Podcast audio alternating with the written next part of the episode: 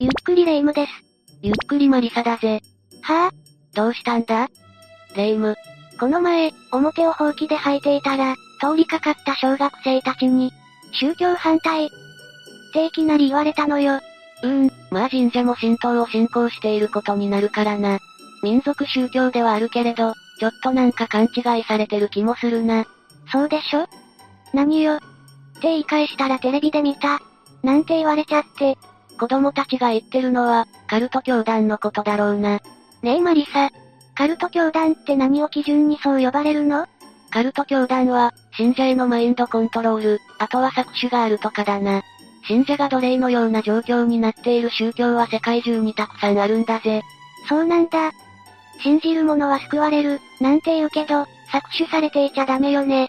問題なのは、信者本人が搾取されていることに気づいてないんだよ。家族や友人などの近しい人がおかしい、と声をかけても、本人は自分が被害者だと全く疑いもしないから問題は根深いんだよな。それが洗脳なのね。良かれと信じ込むあまりに、それが暴走して大事件を起こしてしまったこともあるぜ。カルト教団が大事件一体どんな事件を起こしたの？よし、じゃあ今日は日本のカルト教団が起こした恐ろしい事件5選を紹介しようと思うぜ。うん、聞かせて。せっかくだからカルト教団が起こした事件を5つランキング形式で紹介していくぜ。よろしく頼むわ。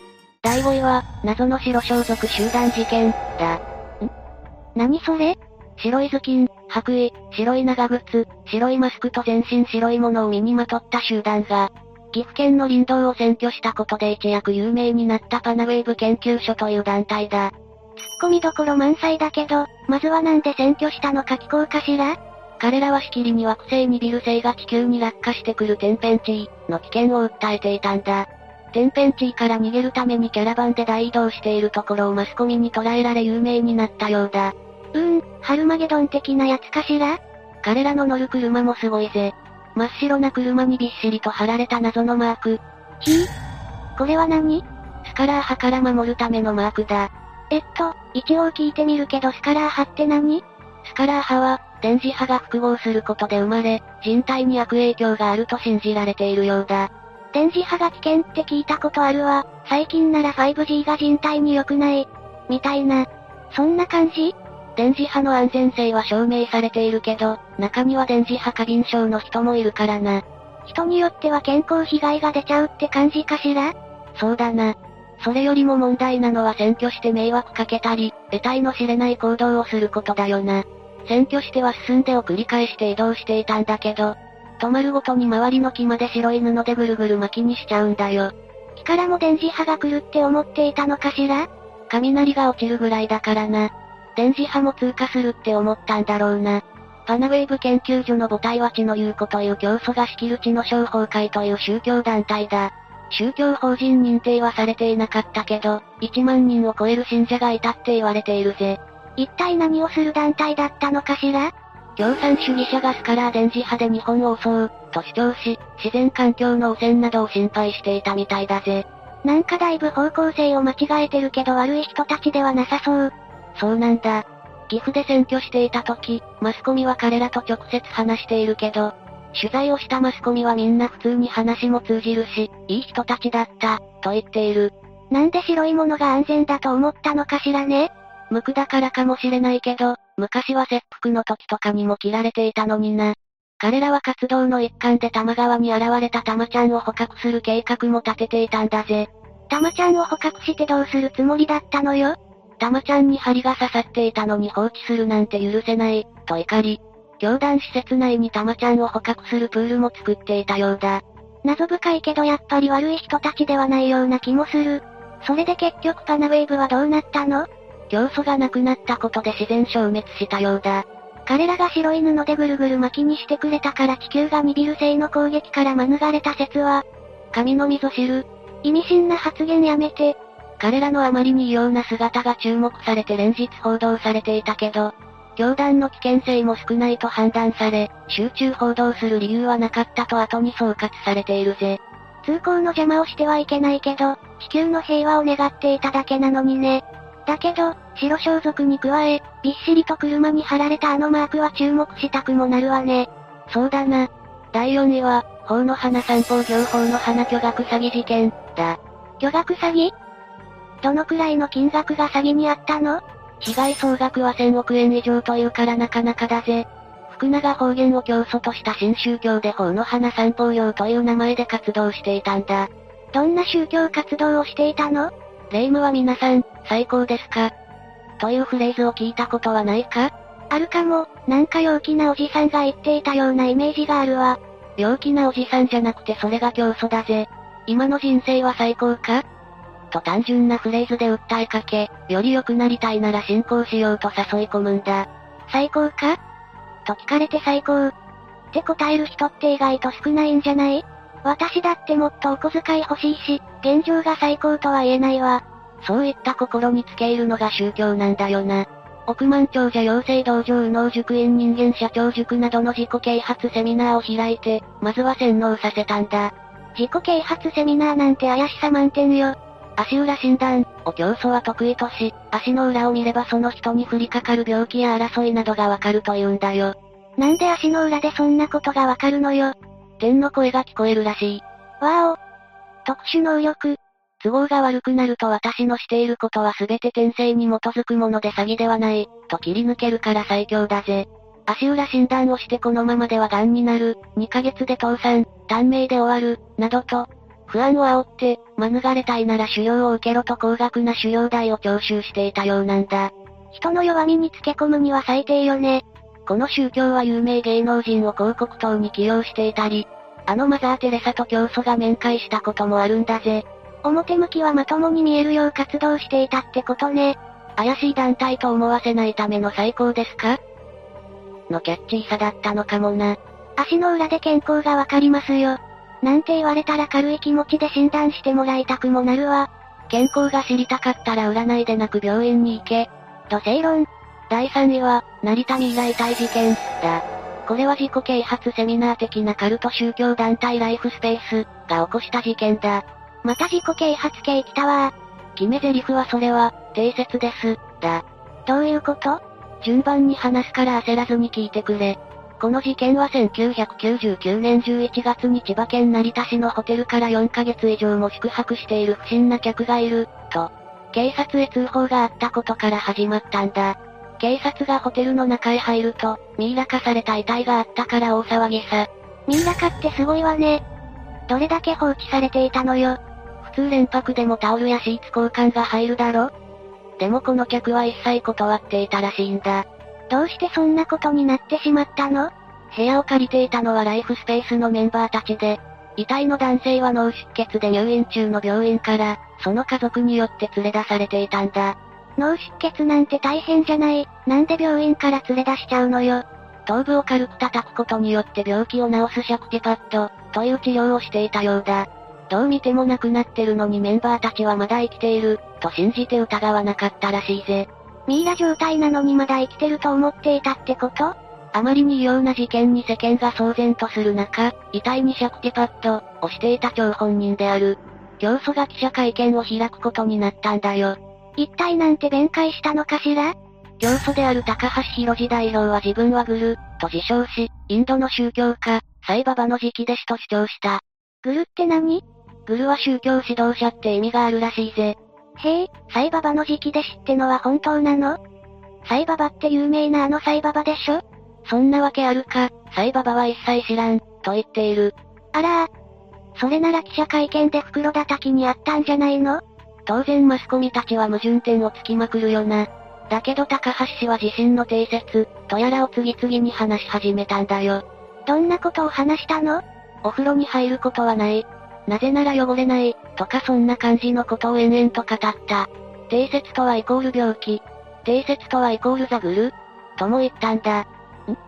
教祖がグルなんでしょ？ってことは教祖自体が病気なんじゃないの？はじめは記者たちも真剣に質問を繰り返していたけど、途中で一人の記者が吹き出してしまったんだ。すると次々に記者が笑い出してしまったという前代未聞の会見になったんだぜ。確かに人が亡くなっているのに爆笑会見なんて異例ね。それこそが高橋氏の人の心を掌握するポイントなんて後から振り返られてるな。シャクティパッド、は失敗に終わっても自己啓発的なことは本当に得意だったのね。第2位は、福島悪魔払い事件、だ。これは1995年に福島で起きた事件で、自分は神の使いだという江藤幸子という人物が教祖だった。神の使いを自称するとか怪しさ満点ね。この教祖はかなりの独裁者で、自分が気に入らない信者がいると、除霊の名目で複数の信者と一緒に暴行を働いていたそうなんだよ。なんてバイオレンス。そもそもこの教祖は霊能祈祷師として活動を始めたのが宗教設立のきっかけだ。肩こりや腰痛など痛い場所に手をかざしてかざし、で評判を集めていったようだ。気候の能力があったっていうこと？ないだろ。病は気からっていうようなもんで、治療しました、と言われたら、その瞬間はなんだか体が軽くなったように錯覚しちまうもんなんだよ。てかざし、効果じゃなく、自身の思い込みってわけね。そのうち信者と一緒に共同生活をするようになっていった教祖は、とある信者の恋人に惚れ、二人は前世で恋人だった、と言い始めたんだ。ええ？まさかの滅びのきっかけが男女のいざこざ？全然神っぽくないじゃないのよ。どんどん教祖は暴走し、その信者の恋人まで神のように扱うよう信者たちに言い出したんだ。いやいや、もうさっぱり意味がわからなくなってきたわ。当然そんな事態に反発する子さんの信者もいた。すると、自分に逆らうことに腹を立てた教祖は暴行を始めたんだ。そういう成り行きで暴行が始まったのね。教祖はこの暴行を御用、と呼んで、上位の神の命令と信者たちには説明していた。つまり自分を正当化していたというわけね。その後も自分に気に食わないことがあると御用、という名の暴行を加え、その暴行はなんと信者が死ぬまで続いたんだ。死ぬまで？さすがにやりすぎじゃないの？でも教祖はこれは若し状態で魂が浄化されれば生き返る、と説明していたようなんだ。あーん、宗教あるある、なぜか死んでるのを認めないやつ。